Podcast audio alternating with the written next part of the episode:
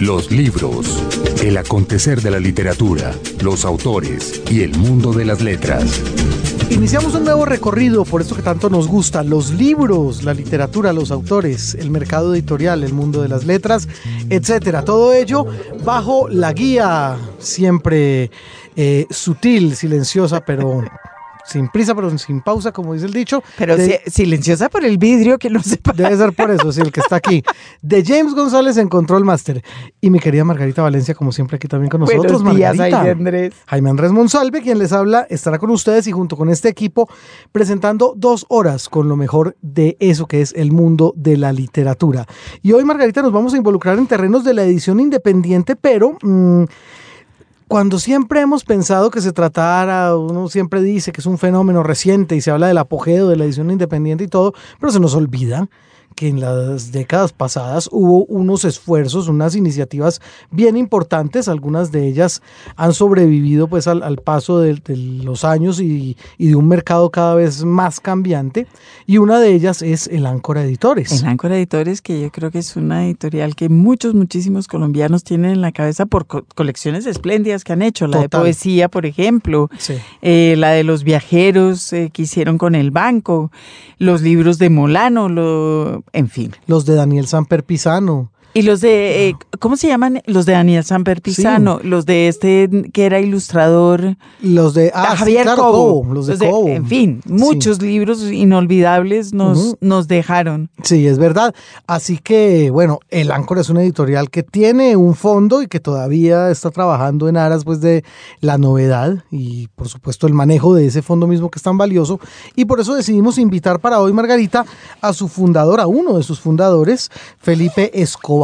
Él nos va a estar contando acerca de la historia de este emprendimiento que fue el Áncora y por supuesto de lo que ha tenido que ver con su pasado, presente y, futuro. Que fueron, claro, los fundadores fueron una pareja que eran Felipe Escobar y Patricia Hoger, eh, que, que, que trabajaron juntos todo el tiempo. Patricia detrás yo siempre he pensado poniéndole juicio y orden a aquello, y Felipe como en la parte más editorial, propiamente hablando. Bueno, pues con él vamos a hablar durante todo este rato acerca pues de lo que es la creación de una editorial, su manutención, el catálogo del cual disponen, cómo surgió ese catálogo, qué líneas más o menos han orientado ideológicamente a la editorial y por supuesto lo que tiene que ver con el futuro de una actividad que sigue eh, teniendo una cantidad de cambios muy dramáticos de todo sentido. Así que, Margarita, démosle paso en principio a la nota del editor. La nota del editor. La expresión tradicional habla de volver a los clásicos. Semanalmente, de hecho, pedimos a nuestros invitados a los libros que hagan exactamente así, volver a los clásicos. Toda lectura de un clásico es una relectura, escribió Ítalo Calvino, confirmando esa idea de volver que está inevitablemente ligada a otra idea, la de que los clásicos ocupan un lugar en el espacio, como un edificio o una montaña, de manera que una vez que sepamos dónde están, podemos regresar a ellos. Ya nos enseña el refrán que somos nosotros quienes debemos ir en busca de la montaña porque ella no vendrá a nosotros. Esa solidez de los clásicos está además relacionada con su incorruptibilidad. Los textos se pueden pervertir, trastocar, como bien lo saben los filólogos, pero el saber popular quiere que los textos clásicos sean inalterables. Creemos equivocadamente en la estabilidad de la letra impresa, y esa certeza en la solidez de los clásicos es una de las razones por las cuales tantos siguen oponiéndose a la digitalización, a los libros electrónicos. Creemos también equivocadamente que la supervivencia de los clásicos está ligada a los libros impresos y por eso los encerramos en cajas fuertes. Son impenetrables y avaros. Pero en realidad los clásicos no son ni impenetrables ni avaros, como a veces los quisiéramos, sino porosos, flexibles y generosos. Cuando Ethan Cohen comparte con Homero los créditos del guion de la película Oh Brother Where Art Thou, resulta gracioso porque está admitiendo la verdad. Cohen es consciente del origen de sus ideas y sabe también que está echando mano del patrimonio de todos para su película.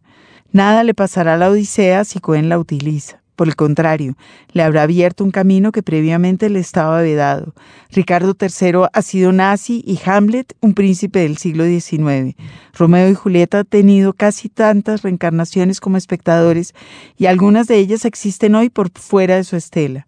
Los lectores se apropian de los clásicos, se llevan una parte de recuerdo, los reinventan, los incorporan a sus historias personales y todo ello alimenta la fuente original.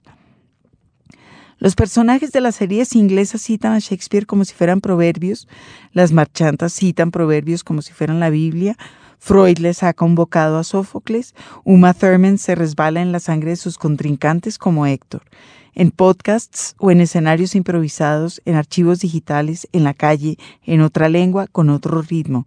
Los clásicos sobreviven precisamente porque se adaptan a sus lectores y no al revés. Los clásicos se han convertido en una más de las piezas del rompecabezas que arma cada una de las personas que decide aceptar el reto de innovar y al mismo tiempo formar parte de la tradición. Un libro, un autor. Constantemente, Margarita, hablamos aquí en los libros de la edición independiente, pero pues no se trata... Es, es nuestro tema favorito. Absolutamente. Y no es un fenómeno reciente tampoco, hay que decirlo. Y por supuesto uno tiene que remontar eh, de alguna manera a, lo vivido en los años 80 cuando existieron estas, eh, em, esta suerte de iniciativas independientes, algunas de las cuales han logrado perdurar en el tiempo, como lo es el Áncora Editores. El Áncora Editores que sin duda es uno de los ejemplos más eh, interesantes de edición independiente en Colombia en los 80s y 90s. Y hoy está aquí Felipe Escobar para contarnos cómo le hicieron y cómo sobrevivieron. ¿Cómo, sí, cómo, cómo se puede seguir en, el, en, una industria tan cambiante, sobre todo como esta la industria editorial? Felipe Escobar Uribe, bienvenido a los libros por Señal Radio Colombia. Gracias, muy amable. Bueno, Felipe, la primera pregunta yo creo que sería el, la, la, actualidad del de, áncora. Eh, en medio pues, de una competencia tan férrea, cuando vemos unas cosas tan cambiantes y de repente las multinacionales se convierten en una sola grande, enorme, monstruosa, pero a la vez uno ve la proliferación de pequeñas eh, posibilidades de lo independiente en medio de ese mercado, cómo, cómo se ha sostenido el áncora desde hace 34 años ya. Pues con muchas dificultades, naturalmente, pero, pero yo creo que siempre habrá un, un espacio para que las editoriales independientes publiquen libros Así la edición tienda a concentrarse cada vez más en, una o varias grandes empresas. Yo creo que la, la, producción de, textos literarios y de ciencias sociales, etcétera, es tan grande que siempre habrá campo para las editoriales independientes. Y además creo que las editoriales independientes son las que a la hora de la verdad pueden darse el lujo de publicar en cada uno de estos campos los trabajos más valiosos. Eso es lo que nos ha permitido eh, eh, subsistir hasta el momento. Hombre, porque, porque las editoriales, las grandes editoriales, generalmente no, no, o sea, se rigen por criterios eh, más comerciales que editoriales propiamente dichos y eso les impide entrar en contacto con una serie de textos que puede que comercialmente no valgan la pena, pero que editorialmente sí la valgan. Fíjese que yo oí a Claudio López de la Madrid decir hace poco en una conferencia en la que le preguntaron obviamente qué pasará con Random House, que eh, una editorial como la eh, esa en la que él trabaja tiene capacidad de publicar textos sin mucho valor comercial, mientras que una editorial independiente no tanto. Pues mire, yo lo que creo es que las editoriales eh, que hacen parte de grandes medios de comunicación, tarde o temprano terminan rigiéndose por los, por los criterios comerciales. Y, y, las editoriales que se rigen por criterios estrictamente comerciales pues les queda muy difícil entrar en contacto con ciertos géneros, con ciertos libros que, que yo creo que están llamados a ser publicados por las editoriales independientes. Ahora, naturalmente que hay excepciones, hay grandes editoriales que publican libros valiosos, pero yo creo que el criterio general sigue siendo válido. Y, creo que además es por eso que las editoriales independientes eh, pues no solamente han logrado subsistir, sino que incluso en Colombia ahora han logrado proliferar. Hay un poco de editoriales independientes en, Medellín, está Laguna, está Ícono. Han venido surgiendo una serie de editoriales independientes que yo creo que han hecho un papel muy importante. ¿Y ustedes tienen alguna relación con este con este grupo de ediciones de editoriales independientes jóvenes? Es decir, hay intercambio de, de experiencias. Con, con Icono, por ejemplo, tuvimos una relación al principio cuando, cuando Gustavo Mauricio comenzó la editorial. Fue una vez al Áncora y estuvimos conversando, inclusive creo que la, la parte jurídica de Icono se hizo con base en, en la parte jurídica del Áncora y estuvimos intercambiando experiencias eh, cuando comenzó esa editorial que fue hace más o menos unos 10 años, en una época muy difícil. Sin embargo, yo creo que Icono ha logrado mantenerse, ha logrado publicar libros, eh, tiene una cadena de distribución bastante buena y hace libros muy valiosos. Hay editoriales, por ejemplo, hay una editorial en, en, Antioquia que se llama Sílaba. No la conozco personalmente, pero, pero sé que va a publicar ahora un libro de Wade Davis, por ejemplo, del autor del Río. Eh, bueno, y tienen un catálogo de escritores colombianos que es eh, hoy posiblemente el catálogo más interesante de escritores colombianos que hay. ¿Sí dices? Sí. Ah, yo no la, yo no la conozco. Sé por, por Wade Davis que van a publicar este libro y entiendo que han hecho un trabajo muy valioso. Bueno, eh, ¿cuáles fueron las, las motivaciones que hicieron que hace 34 años fuera fundada el Áncora? Hombre, el, eh, yo creo que fueron coincidencias personales. Eh, Patricia Hoger, la gerente del Áncora, trabajaba con Carlos Valencia, donde hizo sus primeros pinitos en el campo de la edición. Yo estudiaba en la Universidad de los Andes y tuve que ver con una revista que se llamaba Razón y Fábula en la Universidad de los Andes. Y la verdad que los primeros libros que hicimos fueron más que todo una si ustedes quieren, un divertimento. ¿Cuáles fueron esos primeros libros? Yo no, no los tengo en la cabeza. Los primeros libros fueron, eh, eh, fueron tres libros. Los cuentos de Tomás Carrasquilla. Ah, Las memorias de la guerra de los mil días de, de Lucas Caballero y una selección de escritos políticos de Simón Bolívar. Esos fueron los tres primeros. Eso llama usted un divertimento, Felipe Escobar, explique. Sí, sí, o sea, lo que te quiero decir es que cuando publicamos esos primeros libros no estábamos seguros de que, de que pudiéramos sacar adelante una editorial, ni que esto fuera fueran los tres libros iniciales de un fondo editorial que pensábamos hacer en el transcurso del resto de la vida, no.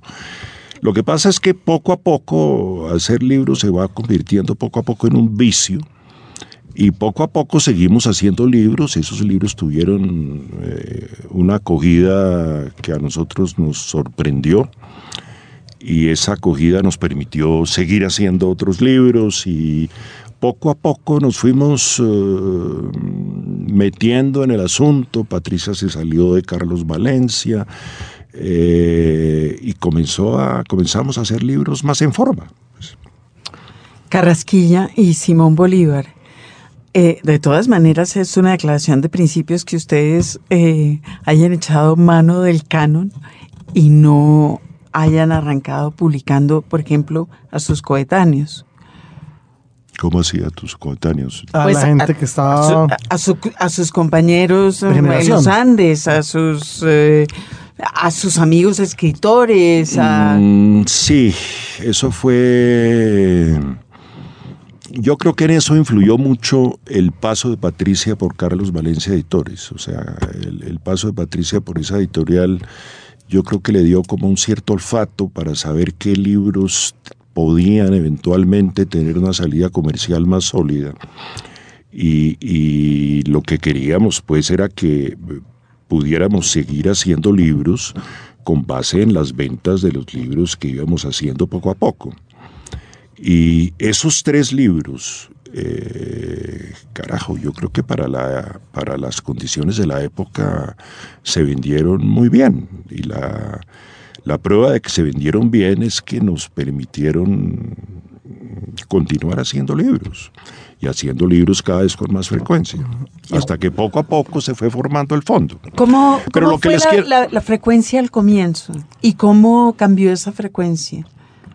Y estoy pensando en los eh, jóvenes estudiosos de la historia editorial colombiana. Hacían tres libros al año, tres cada pues seis mire, yo creo que durante, durante los primeros dos o tres años hacíamos... Eh, que unos eh, cinco o seis libros al año. Después eh, se convirtió eso ya en algo mucho más frecuente. Yo creo que por ahí a partir de 1985, por ejemplo, logramos publicar, eh, no sé, entre 12 y 15 libros al año. Ese ritmo fue aumentando por ahí hasta el noventa y pico, yo le diría. Y del noventa y pico para acá, yo creo que eh, las ventas de libros, y eso lo fuimos experimentando todos en distinto nivel, comenzaron a caer poco a poco, ¿no? Hasta que eh, hoy en día, pues estamos haciendo libros con mucho más cuidado y tratando de, de, no llenar la bodega de libros que no se venden, ¿cierto? Pero hay una cosa que, a mí me llama la atención y que, yo creo que vale la pena resaltar y es esta, vean.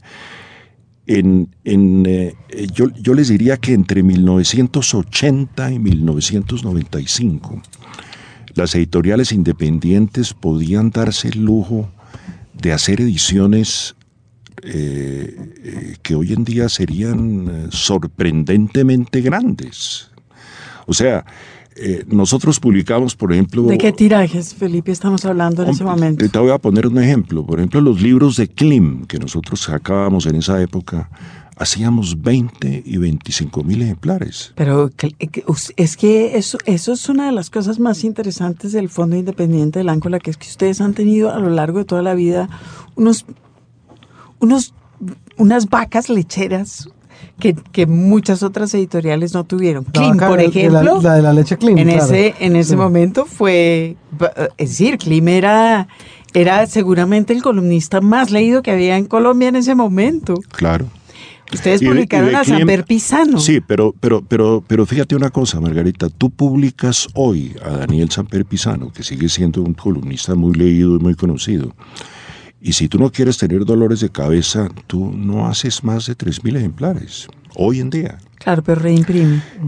Mm, no siempre. Te lo digo además por experiencia. Pero en, en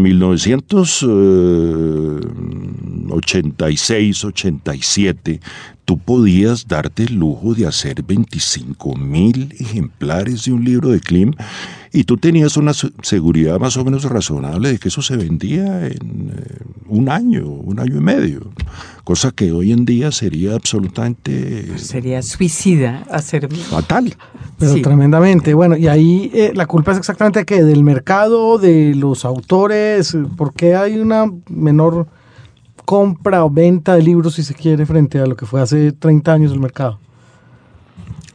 Hombre, si usted me pregunta eso, yo le, yo le digo con franqueza una cosa. Yo creo que el mercado del libro en Colombia, que nunca fue un mercado eh, muy considerable, comenzó a dañarse a partir de, de 1990, del gobierno de César Gaviria de todas estas reformas eh, neoliberales que comenzó a implantar el gobierno de Gaviria y que han venido sucediéndose desde entonces. ¿Y que de qué manera incidieron específicamente en el mundo del libro? ¿Se refiere, por ejemplo, a la ley del libro? En el, sentido, en el sentido de que la gente, Margarita, tiene cada vez menos plata para comprar libros. Eso es una realidad. En Colombia las clases altas no leen, son muy ignorantes en general y, los pocos que leen lo leen en inglés. En Colombia la gente que lee es la gente de clase media. y yo creo que a partir de 1990, con todas estas reformas del régimen de Gaviria, las, las, eh, la situación económica de las clases medias comenzó a deteriorarse poco a poco y yo pienso que ese es el principal factor que explica por qué hoy la venta de libros es tan ridículamente pequeña. A mí me sorprendió, por ejemplo, hace poco le cedimos los derechos a una editorial universitaria en Antioquia para que hicieran un libro de Frank Safford, que nosotros hicimos hace mil años, que se llama El ideal de lo práctico. Cuando nosotros hicimos la primera edición de ese libro, publicamos 3.000 ejemplares. Y ahora para la feria del libro de, este año, cuando, cuando me llamaron de la universidad esta antioqueña a decirme que iba a salir el libro, pregunté cuántos ejemplares iban a ser y me dijeron que 200 ejemplares. De un libro tan importante como ese libro de Safo, que nosotros no volvimos a imprimir porque era un libro muy caro de hacer y de venta muy lenta. Pero lo que les quiero resaltar es que en esa época una editorial independiente como la nuestra se podía dar el lujo de pagar una traducción como la de Frank Safford, de publicar el libro. Y no, no, no les digo que uno se volviera rico publicando a Frank Safford, pero por lo menos no perdía uno plata. Hoy en día eso es físicamente imposible. ¿No ha habido también un incremento desmedido en la oferta? Es decir, la cantidad de títulos que se hacen al año en el mundo y que circulan en el mercado en este momento es eh, salvaje. Impresionante. Sí, es impresionante. En Estados Unidos, por ejemplo, leí ayer, se publican todos los años dos millones y medio de títulos nuevos. La gran mayoría basura. Pero, pero eso es una realidad, ¿cierto? Pero, pero volviendo al tema, yo sí creo, yo sí creo que, que el mercado del libro en Colombia se deterioró muchísimo a partir de 1990 y que eh, tengan en cuenta otra cosa, por ejemplo, eh, la oveja negra en, en hilo tempore se daba el lujo de hacer ediciones de un millón de ejemplares de los libros de García Márquez. Claro que era para vender en el Pacto Andino y todo lo que usted y quiera. y no había impresión digital en ese momento. que echarse el millón de ejemplares. Pero fíjese usted lo que significa hacer un millón de ejemplares. ¿Qué autor vende hoy un millón de ejemplares? ¿En América Latina o en el Pacto Andino? Ninguno. Difícilmente, difícilmente. No sé, ¿qué autor vende hoy un millón de ejemplares? Es, es, una pregunta que yo le voto. Ruiz Zafón, por ejemplo, Pablo Coelho, Tal vez Pablo Coelho. Ruiz Zafón yo creo que ha vendido esta vida y la otra. Más de un millón de ejemplares con absoluta seguridad. pero de un solo título, Margarita, de La Sombra del Viento. Sí, de, el primero o el segundo que sacó. La Sombra del Viento. Pero sí, son... Eh, es posible. Pero además les cuento una cosa, todas las ediciones que hizo la oveja de libros de García Márquez en esa época eran ediciones, eh, pues la menor era una edición de 25 mil ejemplares, de verdad.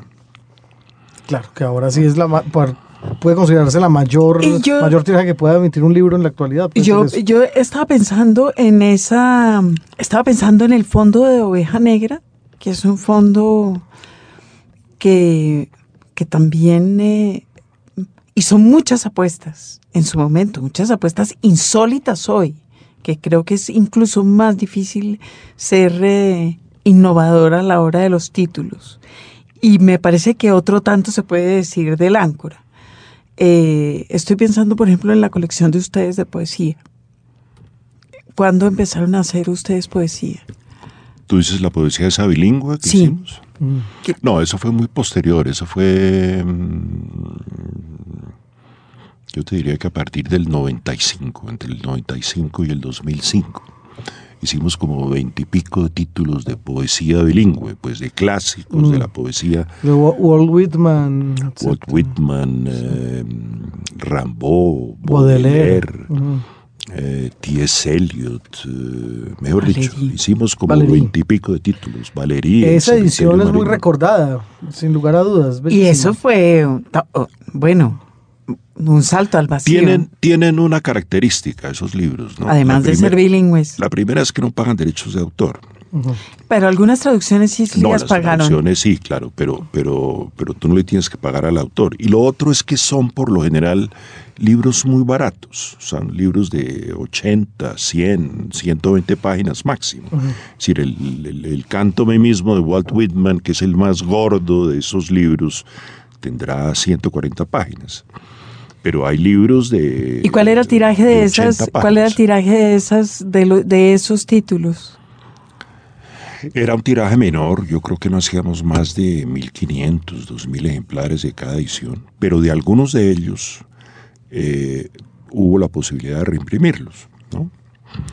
Y ¿Cómo después, cuál? Por curiosidad, ¿cómo cuál? ¿Cuál fue su Eh, vendedor de esa colección? Yo, ej- yo tenía el de poemas en prosa de Baudelaire, por ejemplo, y tenía el canto a mí mismo.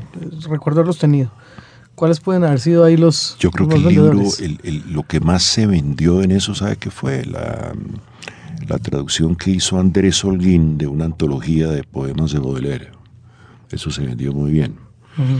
Eh, hicimos eh, un libro de Vinicius de Moraes que se llama La vida vivida. Ese libro también se vendió muy bien. Eh, y posteriormente lo que hicimos fue que le cedimos los derechos de parte de esos libros a, a Santillana, que los comenzó a publicar en, la, en una colección que ellos tienen que se llama Punto de Lectura. Pero esos libros fueron absolutamente claves, nos dieron mucho aire y yo creo que son libros muy buenos, muy importantes, que hay que seguir haciendo. Bueno, Margarita, mire, entre, entre eso y los libros del 80, es decir, Carrasquilla, Bolívar y la Guerra de los Mil Días, harto camino que ha habido. Es decir, ¿cómo siguen ustedes a partir de 1980 nutriendo el fondo? ¿Qué otros intereses empieza a demostrar el áncora en materia de temas para publicar? A ver, nosotros siempre hemos querido hacer, sobre todo en el campo de las ciencias sociales, libros, eh, llamémoslos contestatarios. y el segundo envión fuerte del áncora fue en ese campo, en el campo de las ciencias sociales, campo en el cual reeditamos un poco ¿no? de libros viejos que ya circulaban, es decir, los libros de, de Bushnell, eh, el libro este de Frank Safford que le cuento. Y hubo especialmente un libro que, que fue muy importante y que nos abrió muchas puertas y que se sigue publicando, y fue un libro de Gonzalo Sánchez y de Donny Mertens, que se llama Bandoleros, Gamonales y Campesinos, Sí, que tenía un prólogo de Hobsbawm. Ese libro eh, nos abrió muchas puertas. A raíz de ese libro publicamos otros libros de Gonzalo Sánchez, por ejemplo, Los bolcheviques del Líbano, Guerra y Política en la Sociedad Colombiana. Eh, y comenzamos a publicar otros libros en el campo de las ciencias sociales que nos abrieron mucho campo y mucho camino. Gonzalo, en ese momento, digamos, no sabían ustedes, pero iba camino a convertirse en lo que soy, que es una de las voces más importantes en toda esta generación de violentólogos. Gonzalo todavía no era nuestro violentólogo de cabecera. Pero era- ahora ya es nuestro, en el Era- sentido del país, es el violentólogo Sí, de cabecera, el claro. de cabecera. Es el tipo que más sabe de. Y además él viene estudiando ese fenómeno desde esa época, desde que era estudiante. Este libro de, de bandoleros, gamonales y campesinos lo escribió con la esposa, con Donny Mertens, hasta donde yo tengo entendido en calidad de tesis para graduarse. Después lo desarrolló y lo, lo cambió y le hizo algunas adiciones, pero originalmente era su libro de tesis. Y esa línea de publicación de ciencias sociales que yo creo que fue característica de toda la edición independiente de los ochentas, ustedes, La Carreta, Valencia Editores, todos estaban publicando libros importantes eh, en relación con el estudio del país, digamos. Claro. ¿Qué pasó con esa línea ahora, con esta oleada de ediciones de editoriales universitarias? Hombre, yo pienso que, que el, interés por ese tipo de libros hoy en día, sobre todo entre la gente joven, es muy inferior. Es que yo creo que una cosa que le facilitó el trabajo a, al Áncora, a Carlos Valencia, a, a Tercer Mundo, incluso a la Oveja Negra, era que entre la gente joven de ese entonces había un gran interés por los problemas eh, económicos, sociales, políticos del país. Hoy en día ese interés es muchísimo menor. Por consiguiente, hoy en día el papel de, que antes cumplían en ese campo las editoriales eh, independientes, privadas como la nuestra, lo tienen que cumplir forzosamente las editoriales universitarias y lo están cumpliendo en cierta medida. Es decir, eh, cuando comenzó a funcionar el Áncora como editorial, la Universidad de los Andes, la Javeriana, etcétera, no, no, no, no, no publicaban libros, con excepción de la Nacional, que hacía un libro de vez en cuando. Eso era una cosa muy esporádica. Hoy en día, casi todas las universidades del país eh, tienen un centro editorial para publicar sus propios libros y otros libros y creo que en ese campo también han desarrollado un papel muy importante. Nosotros hoy en día no podríamos publicar el ideal de lo práctico de Safford. Lo único que podemos hacer es ceder los derechos para que lo publique una editorial universitaria. Eh, ese es el cuento. Esta es una joya de señal memoria. El filósofo Fernando González, nacido en Envigado, Antioquia en 1895, y fallecido allí en 1964, lee un fragmento de su ensayo La vida y las causas finales. Hoy todo, todo el vivir de un hombre se lo determinan por causas finales que nacen para estudiar, que estudia para ganar dinero y que gana dinero para casarse, para formar un hogar y que forma un hogar para morirse. Y así las causas finales han hecho del hombre un animal colocado y muerto, un animal mortal netamente. Si uno viviera como Dios, como la vida quiso que uno viviera, como una nube del cielo y uno fuera un ser vivo en la vida, entonces uno era conciencia de inmortalidad. La vida no tiene causas finales. Fuera de la vida no hay nada. Esta es una joya de señal memoria. Los libros. Señal Radio Colombia.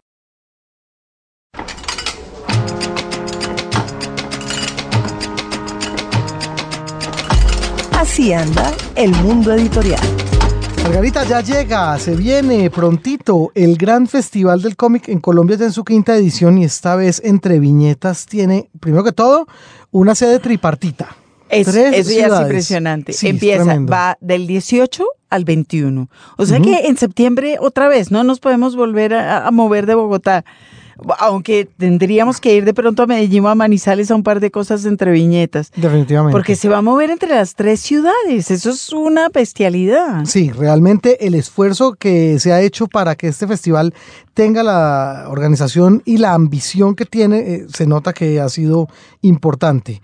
De hecho, la posibilidad, por ejemplo, de ofrecer una residencia artística para ilustradores colombianos y extranjeros en diferentes ciudades, eso ya, por ejemplo, habla de un esfuerzo bueno, importante. Pues la organización del Festival de Entre Viñetas se levantó unos socios muy entusiastas en Manizales, en Medellín, en Bogotá, que financiaran tres residencias y esas residencias ya, es decir, hubo un jurado, presentaron unas propuestas, un jurado y ya las asignaron. Va a ir... Eh, es un, uno es un muchacho peruano, ¿verdad? Que va a ir a Manizales. Ah, sí, sí, López. Eh, Mateo López. Sí, Mateo López. Eh, Otro va a estar es, en Manizales. Otro es eh, Martín López. Martín, López, Lam, que estará en Manizales, es peruano. Pueden ver su trabajo, tiene una, tiene una página, tiene una página de él. Sam Olden estará en Medellín. Y el colombiano Edward Muñoz, eh, que también eh, está en la red, o sea que si ustedes quieren buscar su trabajo, ahí lo van a encontrar. Él tendrá la tercera, la tercera residencia.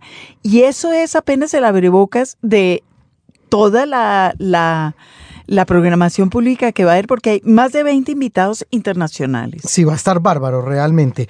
Entre los eh, bien recomendados, Isol desde Argentina, ilustradora maravillosa. Isol y Alberto Ujú. Montt. De, de Chile también, tremendo. Bueno, viene Bef, vienen ilustradores que uno, eh, y, y novelistas gráficos. Bef que- de México, ¿no? que uno no conoce porque uno es muy ignorante, pero que ya conoceremos, ya tendremos oportunidad de conocer, de oír lo que, lo que tienen que decir, lo que hacen, lo que están aportando.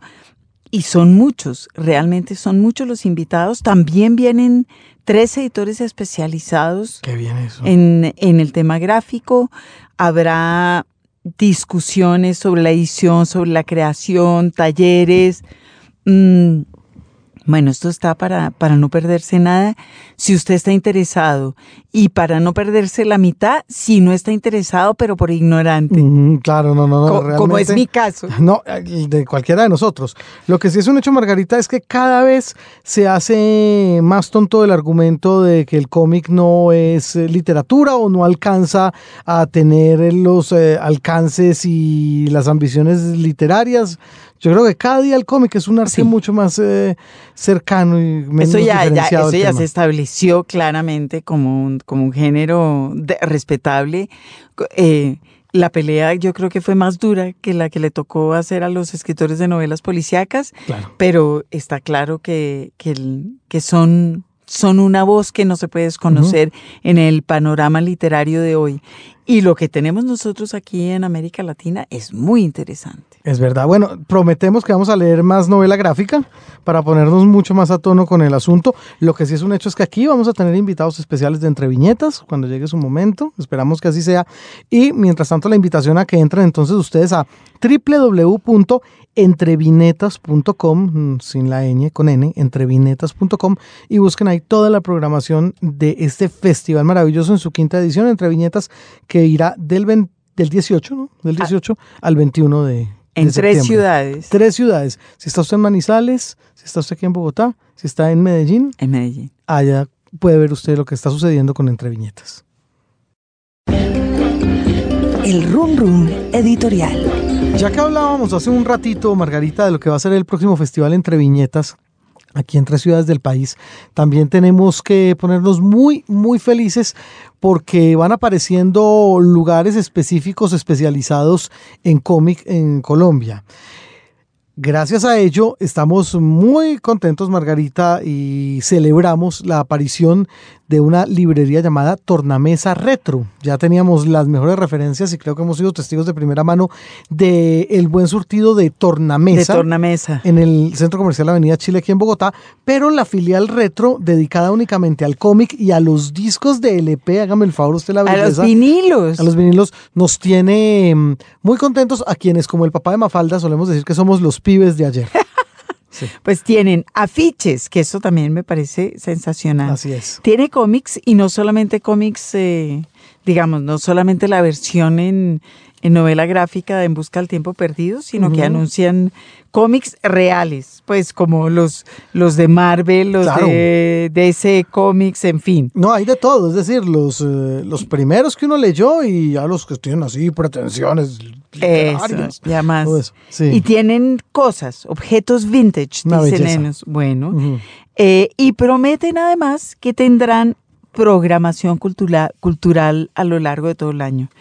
Eh, y, y estamos seguros además de que va a ser una programación sensacional porque los, los dueños de Tornamesa son eh, el filósofo Camilo de Mendoza Exdirector de la emisora universitaria Javeriana Estéreo, exdirector Javi- de programación. y Álvaro Roa que fue dueño, Es dueño de Tango es dueño Discos. de Tango Discos, de manera que entre los dos con seguridad nos van a armar una programación que no nos vamos a poder perder. No, es una maravilla eso. Pues programación, por ejemplo, ya hay en la antigua Tornamesa, pues digo la antigua, en realidad es una librería que no tiene más de dos años y medio de haber sido abierta, pero bueno, es antigua frente a la, aparición de, Tornamesa Retro.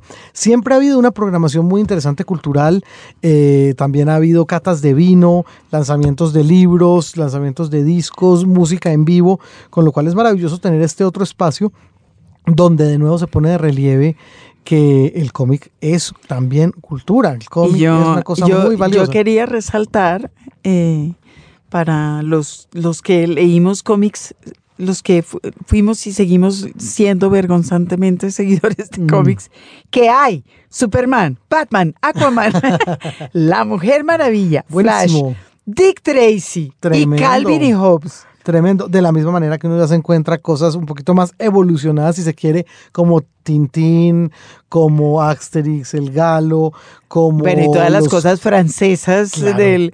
Más las argentinas, Corto Maltés de Hugo Pratt, está lo de Osterheld, el, el, Eternauta argentino también. O sea, el surtido realmente es una cosa muy bien curada. Hay un trabajo de selección importante. Bueno, pues Tornamesa Retro, que también es en, eh, en el centro de Avenida Chile que ya ahora se llama esa silla, antes se llamaba Gran Ahorrar. Antes era Gran Ahorrar, sí. Ah, ok, y ahora se llama Avenida Chile y en el segundo piso, que es el mismo piso donde está El mismo piso, uno frente al otro, los separan unas escaleras simplemente. Así que la invitación es a que vayan y busquen lo que más les guste de cómics allá a Tornamesa Retro. Hay de todo como en botica, sin ser una botica. Los libros. Señal Radio Colombia. Un libro, un autor. Seguimos aquí en los libros con Felipe Escobar, cofundador de la editorial El Áncora, y quisiera preguntarle lo siguiente. Usted citaba a Klim, Margarita citaba a Daniel Samper Pisano, y ahí pues entramos a hablar también de otra de las vertientes del Áncora que tenía que ver con la edición de libros de humor. Y eso en particular, eh, me imagino que debieron haber representado en su momento también unas buenas ventas para la editorial. Claro, claro. Los de Samper Pisano, estilo no es porque sea mi hijo, los que tenían como... los retazos más cómicos aparecieron en, el Áncora, definitivamente. Bueno, Daniel venía a publicar ese libro, por ejemplo, de, de, de Dejémonos de Vainas, y todo eso, eso lo había publicado ya él antes en, no me acuerdo qué editorial era. Pero después nosotros comenzamos a, Casi todos los años lo que hacíamos era que reuníamos las principales columnas que había publicado Daniel en el transcurso del año, ah, lo poníamos a trabajar sobre un tema X nuevo de otra columna, le poníamos el título al libro y poníamos y otros escritos de humor y salía el libro. Yo, yo tengo una pregunta en relación con eso. ¿Hay una curaduría o ustedes sencillamente ponían, decían, bueno, eh, publicamos las, es decir, usted se sentaba, leía las 62 columnas del año, escogía las mejores, las publicaban todas. No, es decir, te voy a poner un ejemplo. Por ejemplo, uno de los libros más exitosos de Samper que hicimos fue un libro que se llamó mm, Del adulterio considerado como una de las bellas artes, copiando pues lo de, de Quincy. Entonces lo que le dijimos a Samper fue, hombre, escríbase una columna que tenga que ver con este tema para poderle poner un título al libro. Y entre los dos escojamos las 20, 30, 40 columnas adicionales que usted ha publicado en distintos medios y que a usted más le gusten. Y así armábamos un libro, ¿sí? Después, eh, con ese mismo criterio hicimos varios libros de, Daniel. pero sí hubo unos que llegaron prácticamente inéditos, que no dependían de las columnas, y me refiero a algunos de los que a mí más me gustan, que son los libros que escribió a cuatro manos con Jorge Marona de Lelutier. Ah, sí. Esos libros los publicó el Áncora, el de... Em, había uno que se llamaba El Sexo Opuesto, que era como una especie de cursillo de educación sexual, además que... Ese sí era un libro eh, no de recopilación de columnas, era un libro nuevo. Un trabajo nuevo que hicieron entre, entre Daniel y, Marona y que, que, también publicamos nosotros. Pero, pero lo de Samper es importante por esto, porque a mí lo que me llama la atención es que dentro de los libros de Samper, yo pienso que los que más eh, éxito comercial tenían era, eran los libros de recopilación de sus columnas, fíjese. Sí, estos otros eran como más especializados, me da la impresión. Sí, eran libros más, eh, más en ese sentido. Y, y ustedes también publicaban a, a Javier Cobo, que era como el, como el Rius colombiano. Javier Cobo Torres. Sí, el dibujante eh, que hacía como, Como historias cómics. de personajes, exacto, en cómic, como hacía Rius en, en México. Sí, Exactamente lo mismo. ¿Qué tal se, eh, se vendían esos libros en Muy bien, particular? muy bien. Ujú. Y Muy sigue bien. teniendo una No, demanda esos libros importante. los, los dejamos de hacer, pero de esos libros hicimos varias ediciones. Yo no, no sabría ¿En serio? decir. Porque fue como una de las primeras incursiones en lo que se llama ahora novela gráfica y estoy pensando que para Oveja Negra, por ejemplo, eso fue un descalabro mayúsculo cuando empezó, cuando trajo las cosas de la flor eh, a los franceses, Boogie, el-. Fontana Eh, Rosa, Boogie claro. aceitoso. en un momento en el que no había eh, una tradición gráfica en el país. Sin embargo, a ustedes con Cobo les fue bien. Sí, con Cobo nos fue bien. Y además hicimos varios libros. Hicimos eh, a Freud, a Beethoven, Bolívar. a Napoleón, a Bolívar, a Santander. Eh, y eso se fue consolidando poco a poco como un- un- una parte de la editorial muy importante. Después Javier se fue a vivir a México. Y, y Javier sigue haciendo ese tipo de libros. Está haciendo libros sobre los mayas, sobre los aztecas, eh, sobre los cheyennes en Estados Unidos, etcétera, etcétera. Hay otro nombre que yo creo que hay que resaltar en ese catálogo, que es Molano, Alfredo Molano, sí, Eh, definitivamente. porque los libros de Molano, un poco como los de Cobo, pero definitivamente en su co- con nombre propio, fueron excepcionales eh, en la clase de libros, en relación con la clase de libros que, que, que circulaba, en relación con los eh, temas que trataban y en relación con el éxito de ventas que tuvieron. ¿O cómo, cómo llegaron ustedes a Molano? Por amistad personal con Molano, pues sí, por el, por el talento de Molano como, como, como narrador y por esa facilidad excepcional que tiene Molano para que la gente hable con él. Que eso no es fácil, pues. O sea, no cualquiera llega con una grabadora donde un dirigente campesino y logra que el dirigente campesino le hable, que le hable como toca hablar. Molano tiene esa gran virtud y es que mm, logra que la gente se destape con él, que la gente confíe en él y que la gente le cuente cosas. Pero naturalmente que Molano también tiene un gran talento para elaborar eso desde el punto de vista literario. Y yo creo que nosotros hemos publicado, yo no sé cuántos, pero por lo menos 10 o 15 títulos de distintos libros de Molano, ¿no? Ese primer libro de Molano, si yo creo que fue siguiendo el corte. Molano había publicado antes ese, es, ese trabajo que él hacía, que era una mezcla de testimonio e investigación etnográfica. Molano había publicado, hasta donde yo tengo entendido, con esta editorial de los jesuitas, ¿cómo se llama? El CINEP. si CINEP. Había publicado un libro... eh, ay, hombre, no, es que se me olvida el título en este momento. Pero el primer libro de Molano que nosotros publicamos fue un libro que se llamaba Selva Adentro, una historia oral de la colonización del Guaviare. Después vino eh, Siguiendo el Corte, Después vino un libro que se llamaba Aguas Arriba, entre la coca y el oro.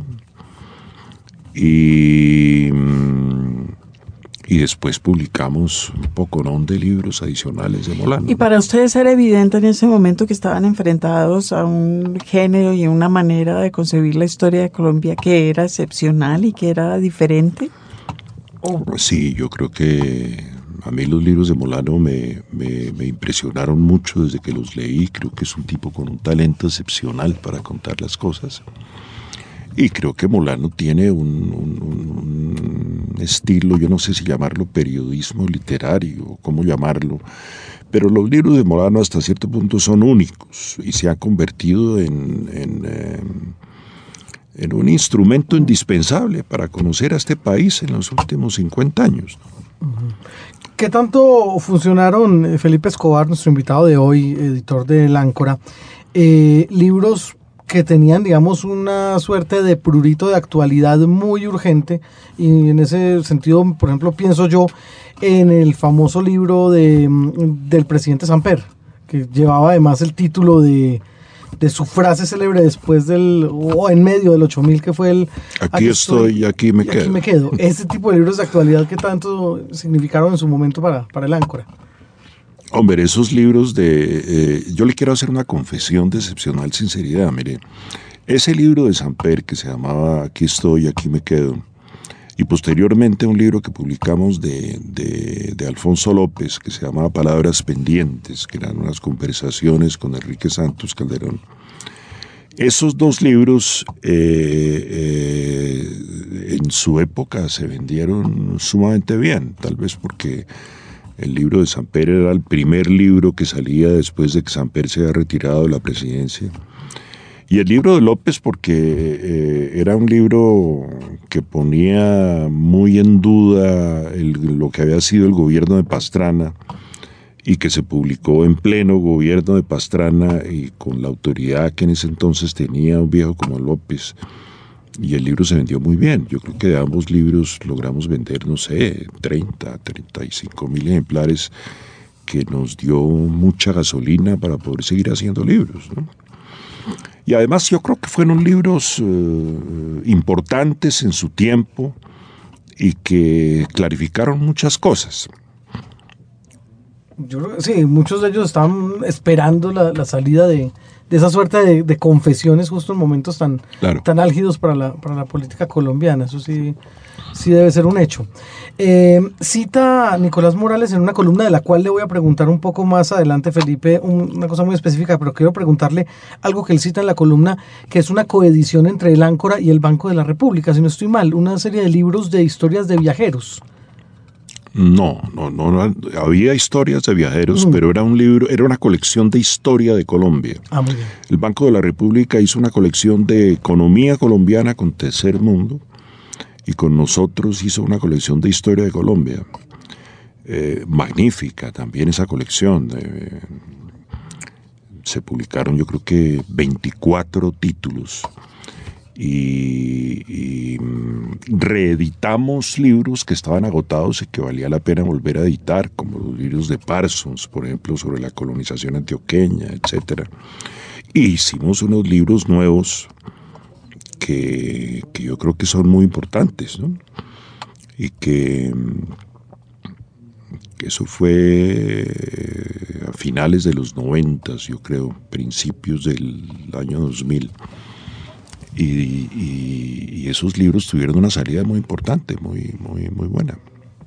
Y a la hora de hacer balances, ¿usted qué siente respecto a los mismos? Se lo pregunto porque, por ejemplo, en la columna Morales Tomás habla de ellos como, como, las, como unas de las grandes joyas del, del Áncora. Sí, yo creo que yo a esos libros les tengo muchísimo, muchísimo cariño y muchísimo respeto. Creo que hay unos libros absolutamente claves. ¿no? Hay un libro, por ejemplo, de, de McFarlane que se llama Colombia antes de la independencia, que es un libro absolutamente indispensable. Eh, hicimos también eh, lo de Gobaerts, por ejemplo, con el Banco de la República, o sea, una serie de libros de, arquitectura.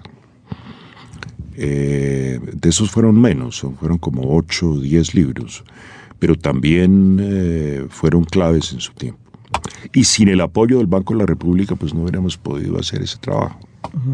Bueno, ahora sí le pregunto directamente por, por, el contenido de esa columna, porque es una columna que hablaba de editoriales muertas. Eh, incluso me, me, acuerdo un poquito de una de las frases que, que usa Nicolás Morales en, en esa columna de, de, Arcadia, cuando él dice que va a hacer una enumeración de esas editoriales muy importantes de los 80 que han desaparecido o que huelen a mortecina, así comillas. ¿Usted vio esa columna en su momento? que bueno, ahí citaban al Áncora como una editorial que, hubiera desaparecido. Nicolás Morales, ¿quién es? Perdón. Ese es el hijo de Florence Thomas. Él tiene una columna en, Arcadia, en la revista cultural de Semana. Y bueno, tengo que dejarle ver esa columna entonces porque lo cita, citan al Áncora como una de las editoriales que hubiera desaparecido ya. Sí, lo que pasa es que nosotros, nosotros eh, en, el, eh, en el 99 tuvimos una crisis económica eh, muy seria y, a partir de ese año comenzamos a publicar libros a un ritmo mucho, mucho, mucho menor, ¿no? y, seguimos en esas, pues la, la, situación hoy en día para las editoriales independientes no es fácil, pues y sobre todo para una editorial independiente ya de viejitos como nosotros. Entonces, pues porque una editorial joven que está comenzando es otra cosa. Pero, pero, pero ahí seguimos. ¿Cuántos libros al año están haciendo ahora? ¿Tres, cuatro? Sí, el año pasado hicimos eh, siete libros, yo creo. Ah, o sea, que han seguido a buen ritmo. Este año, no, pues es un buen ritmo. Este año hemos hecho cuatro libros. Pues, Muchos de ellos, además, por encargo, les cuento esa vaina, ¿no? O sea, son libros que, que, mm, le producimos a una persona X que quiere publicar un libro pero ya es otra cosa, ya no es un libro escogido por nosotros y que, que hayamos editado por cuenta propia. Bueno, y... Es, una manera de defenderse. Bueno, y las, las cosas que están ahí todavía en el fondo, como con miras a ser reeditadas tal vez. Te contaba, nosotros desde hace ya bastantes años hicimos un acuerdo con Alfaguara, con Santillana, pues que después eh, ahora pasó a, a manos de Random House. A manos de, la Bertelsmann, eh, mediante el cual eh, Santillana publicaba la idea, la idea original era publicar 60 títulos del Áncora en las ediciones pequeñas estas de punto de lectura. El único compromiso que nosotros, o sea, nosotros podíamos seguir publicando los libros siempre y cuando nuestras ediciones fueran mínimo, tuvieran un precio de venta al público de mínimo el doble de lo que vende punto de lectura, que son unas ediciones en papel barato. Eh, cada libro vale 20, 22 mil pesos. Si nosotros queremos hacer esos libros, los tenemos que vender en 40 y pico y los podemos hacer.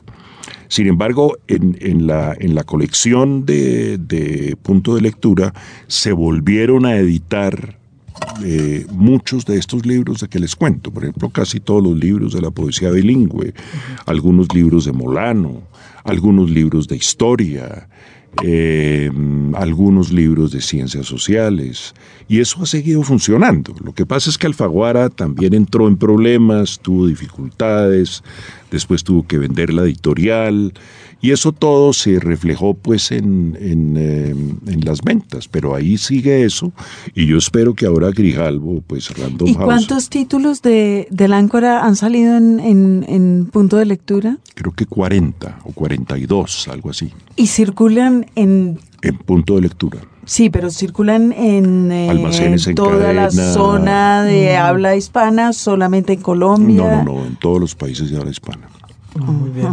Las ediciones de bolsillo, punto de lectura. De bolsillo y circulan en, no solamente en librerías, sino en, almacenes en cadena, en todos estos almacenes en los cuales eh, las grandes editoriales tienen, tienen acceso.